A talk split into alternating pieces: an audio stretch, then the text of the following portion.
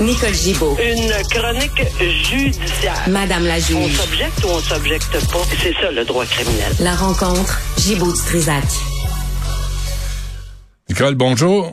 Bonjour Benoît. Écoute, je sais pas si t'as entendu l'entrevue, là, mais euh, si l'UPAC se cherche euh, de la job, là, peut-être aller voir comment s'attribuent les contrats des agences privées dans le monde euh, du système de la santé. Qui était PDG d'un CIS ou d'un CIS, qui devient boss d'un- d'une agence privée, qui s'accorde des contrats, qui fait des soumissions pour construire des hôpitaux privés alors qu'il était dans le réseau public une semaine auparavant. Euh, la, l'UPAC se cherche la job, sacrément, qui s'informent un peu, là, ils vont voir qu'ils en ont.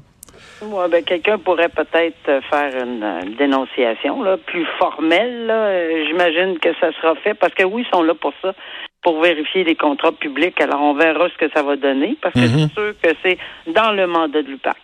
Bon, euh, des nouvelles d'Harold Lebel. Oui, Harold, euh, ben là, il est en détention, en prison.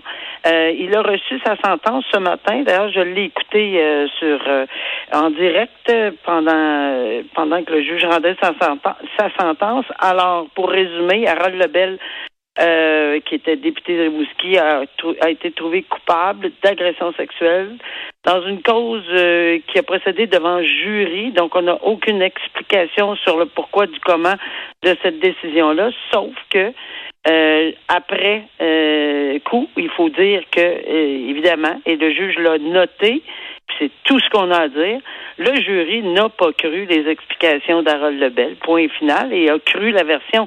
Est-ce qu'il n'a cru une partie euh, complète, une plus, plus? On ne sait pas, on ne saura jamais, mais de toute évidence, il n'a pas cru, parce que s'il avait cru la version d'Harold Lebel, ça soulève un doute raisonnable, et on sait que ça, ça mène à un acquittement. Ça fait que ça n'a pas été le cas, le juge l'a rappelé. Et évidemment, il a fait une, euh, il a rappelé les faits, puis euh, on, revient sur la situation que c'était quand même une nuit d'enfer qu'elle a euh, soumis devant jury, euh, par laquelle elle a passé. Les gestes étaient intrusifs.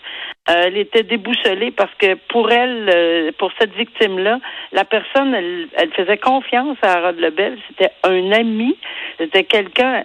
Elle ne pouvait pas penser que quelque chose comme ça arriverait. Elle a eu la force de dénoncer. Elle a, elle a déposé une lettre aujourd'hui, euh, la procureure de la couronne, ou enfin une déclaration que la procureure de la couronne a lue, et euh, elle est fière de son et de son parcours. Euh, elle est euh, soulagée du parcours qu'elle a fait parce que c'est pas facile, mais elle a beaucoup d'empathie parce que pour euh, Harold Lebel quand même, parce qu'elle dit je, je sais ce qu'il doit passer à travers, mais c'est le résultat les conséquences de ses gestes. Il, n'a que lui euh, à, s'en- à s'en reprocher. Il se reproche juste ça à lui-même. Et c'est huit mois de détention qu'on a suggéré de façon commune. Alors, pas huit mois en, alors qu'on avait une panoplie de sentences. On pouvait partir de l'absolution et on peut aller jusqu'à la prison ferme en passant par le discontinu 90 jours maximum, en passant par deux mois, un jour en, commune, euh, en collectivité ou chez lui. Euh, mais non, on a opté pour faire une recommandation commune de huit mois ferme.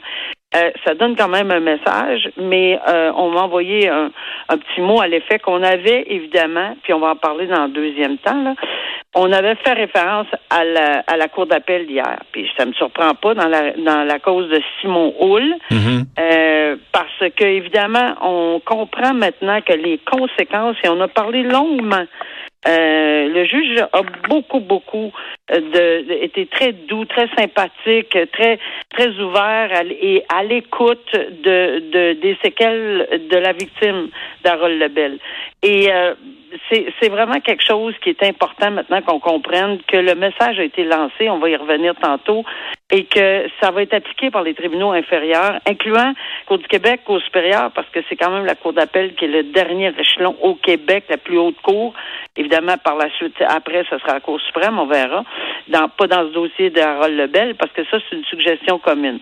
Alors, qu'est-ce que c'est une suggestion commune? Ben, c'est une, puis la, la Cour suprême le dit, écoutez, si c'est vraiment quelque chose de sérieux par des procureurs sérieux où c'est pas déraisonnable dans la fourchette euh, d'une agression sexuelle. C'est différent avec Simon Hull on, en- on va on va y revenir.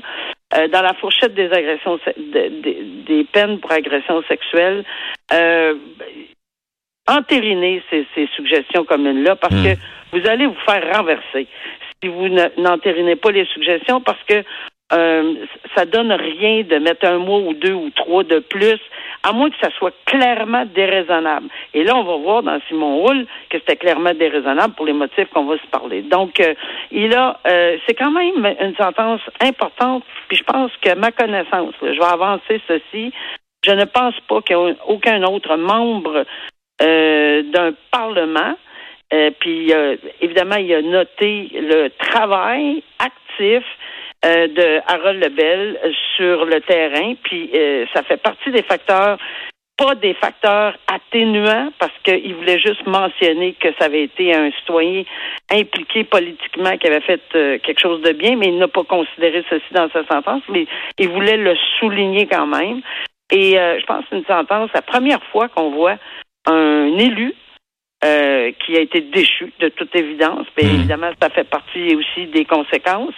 En tout cas, euh, en tout cas, Nicole, c'est vraiment là, c'est il y a matière à réflexion. Tu sais, quand tu fais des parties ou quand euh, tu reçois du monde à la maison ou quand tu es éméché, puis là, tout à coup, il y a des rapprochements qui se font, puis là, tu dis qu'est-ce qui est permis, qu'est-ce qui est pas permis? C'est c'est vraiment une ligne là. Moi, je, je pose pas de jugement. Je pas là, je sais pas, je sais pas ce qui s'est passé.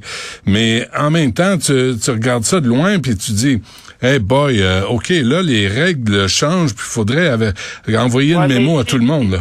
Oui, mais ici, c'est plus que ça, parce que ce qui a été retenu par le jury, c'est les faits exposés, puis ils ont rappelé les faits. Mm-hmm. Pas mal plus intrusif que ça, là, tu sais. Alors, ça, il s'est acharné un petit peu euh, à vouloir, puis il était même agressif, là, alors qu'il, euh, c'est ce que le juge note, là, quand il est allé frapper, cogner à la porte de la chambre de bain parce que c'était enfermé dans la, dans la chambre de bain. Quand elle est sortie, elle pensait que c'était correct, mais tu sais, euh, aller euh, détacher son, soutien-gorge, euh, flatter ses fesses, rentrer la main dans ses fesses, même toucher l'anus, c'est très intrusif. Là. Alors, il n'y avait pas le choix dans les circonstances, puis on n'a pas d'autres choses. On a ces faits-là, point final, euh, qui ont été retenus par les hmm. jurés là, jusqu'à hmm. date. Alors, huit mois pour un, un ex-élu. Évidemment, il y a d'autres choses qui accompagnent ceci, c'est-à-dire qu'il va être inscrit. Puis ça, c'est c'est pas évident là, à porter pour le restant de ses jours. Il est inscrit pendant 20 ans euh, au registre des délinquants sexuels, quand même. Là. Euh, et euh, il faut qu'il donne un prélèvement d'ADN. Il y a une, une, probation de deux ans également, avec des conditions de pas communiquer, pas, pas de parler de sa victime sur les réseaux sociaux d'aucune façon. Mm-hmm. il, y a, plein de conditions à respecter, évidemment, dans son ordonnance de probation son prélèvement d'ADN, comme je disais, qui est obligatoire en interdiction d'armes, mais ça, ça va de soi avec une agression sexuelle. Et, euh, et, et, bon, mais alors c'est une sentence euh, euh, qui qui porte le poids des gestes. Et je pense que, regarde, il faut, ça porte à réflexion, mmh, évidemment. Mmh. Bon, et Simon Hull, là, ben, c'est, il va, il va-tu en prison ou il va pas? Absolument, mais il n'y a pas le choix. Alors, Simon Hull n'a pas le choix de s'en aller en prison. Il a jusqu'à lundi 30 janvier, point final. Qu'il aille en appel à la Cour suprême ou qu'il demande la permission, peu importe, il faut qu'il se présente à la détention. Puis s'il voulait être remis en liberté, il faudra qu'il s'adresse à la Cour d'appel en déposant une requête à cet effet-là et en demandant d'être remis si et je dis bien, si les motifs invoqués pour aller à la Cour suprême, mettons, là, qu'on va prendre pour acquis que peut-être, ça, c'est bon, je pense pas que la décision est appelable. À mon humble avis, j'ai regardé les motifs de la Cour d'appel euh, de long en large. J'ai lu cette, euh, cette décision de la Cour d'appel hier dans Simon Hall à plusieurs reprises, puis je vois pas beaucoup d'ouverture pour un appel, mais ça, on sait jamais.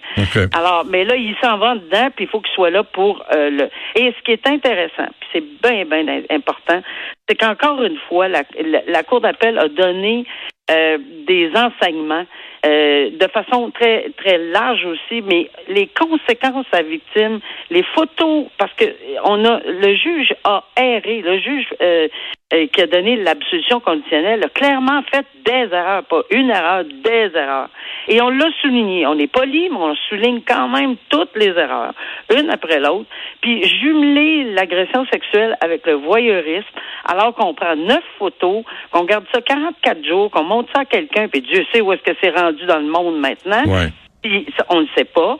Alors, c'est une atteinte vraiment à la dignité d'une victime. Et ça, ça a été vraiment euh, le, un point important. Puis qu'une personne raisonnable, sachant que c'est un peu, pas un peu, il s'est acharné, il est allé dans deux pièces, il l'a touché, il a pris, alors que euh, il a levé ses vêtements alors qu'elle était endormie et sous l'effet euh, ben, peut-être de quelque chose, mais en tout cas elle était endormie, peu importe. Hmm. Et, et, et, il a pris des photos. Euh, c'est des facteurs extrêmement sérieux. Alors, le jumeler, euh, jumeler le voyeurisme, qui est un acte criminel, avec l'agression, on peut pas. Une personne raisonnable qui connaît les principes de droit en hmm. matière de, de c'est ce que la Cour d'appel dit, puis on salue cette décision-là. Mais ça, ça veut dire que, évidemment, les tribunaux inférieurs, ça, ça, on parle de la Cour du Québec, on parle de la Cour supérieure, sont liés. Parce qu'on est liés comme juge à tous les jugements des cours le plus haut nous. Alors euh, là, en ce moment, euh, puis c'est pas pour rien qu'ils ont cité cet arrêt-là aujourd'hui, j'imagine, dans Harold Lebel, euh, où ils en ont parlé. Et éventuellement, on va en entendre parler. la décision de Simon Hull, euh, je plains la personne qui veut plaider une absolution conditionnelle alors qu'il y a des con... Parce que ça existe, l'absolution conditionnelle. Faut pas penser que plus jamais on va revoir, parce que oui, c'est possible. Mais ici, chaque cas étant un cas d'espèce, hmm. avec le crime de voyeurisme, c'était pas applicable. Mais faut que ça soit, mais faut que ça soit justifié d'une façon ou une autre. Là, c'est pas, c'est pas parce que ça, porte atteinte à ta carrière. Ben oui, mais Minou, euh, t'avais juste à, à pas commettre ces gestes-là. Oui, puis là, il va faire face à d'autres. Il fait face en plus, mais ça, c'était, c'était pas la Cour d'appel là, pour, pour parler de ça, parce que ça leur appartient pas, mais il va faire face à d'autres accusations de bris de, de, de probation quand il était ailleurs dans un autre pays. Mais ça, oui, mais il n'est pas accusé d'agression sexuelle, il est accusé de bris de probation.